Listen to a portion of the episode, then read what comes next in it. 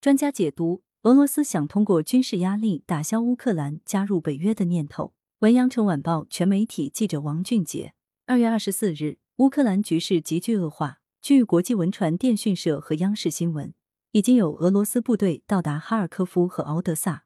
乌克兰西部靠近白波边境的卢茨克也传出了爆炸声。俄乌冲突的根源是什么？俄罗斯出兵乌克兰的最终目的是什么？乌克兰局势接下来将向何处去？就这些问题，羊城晚报全媒体记者专访了中国现代国际关系研究院研究员许涛。羊城晚报：俄乌冲突的根源是什么？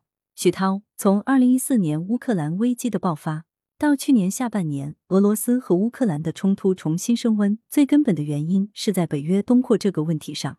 对俄罗斯来说，西部的战略空间包括白俄罗斯和乌克兰。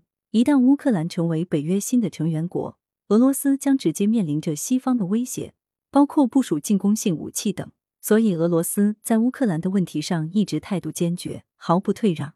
羊城晚报：为何近日俄乌会突然上升到军事冲突？许涛：俄乌局面突然升温，有两个迫使普京采取军事行动的直接原因。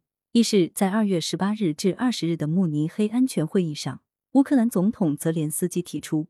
如果继续受到来自俄罗斯方面的威胁，将考虑恢复乌克兰有核国家的地位，这使乌克兰对俄罗斯安全的威胁程度进一步提升。二是，在二月二十一日至二十二日，普京签署总统令，承认卢甘斯克人民共和国和顿涅茨克人民共和国的独立后，基辅方面对这两个地区采取了大规模的炮击，并派出了地面部队，甚至进入俄罗斯境内击毁了俄罗斯的哨所。卢甘斯克和顿涅茨克地区约有百分之三十的人口是俄罗斯人。普京认为，乌克兰针对这两个地区的军事行动是一种种族灭绝的行为。羊城晚报：俄罗斯出兵乌克兰的最终目的是什么？许涛：普京在讲话中明确表示，俄罗斯的目的不是占领乌克兰，而是消灭乌克兰对俄罗斯的安全威胁。从普京签署的命令来看，此次军事行动，俄罗斯基本上坚持这样几个原则。一是不占领乌克兰领土，二是只对卢甘斯克、顿涅茨克和哈尔科夫这三个位于乌克兰东部的地区出动地面部队，三是对乌克兰境内的机场、导弹基地等军事设施进行打击。因此，普京此次行动是希望通过给予乌克兰军事压力，打消其加入北约的念头。羊城晚报：美国在这次冲突中扮演了一个什么样的角色？许涛：美国确实推动了冲突的加剧。美国散布俄罗斯进军乌克兰的具体时间，给俄罗斯造成了一种骑虎难下的局面，且不断挑动乌克兰国内的民族主义情绪上升。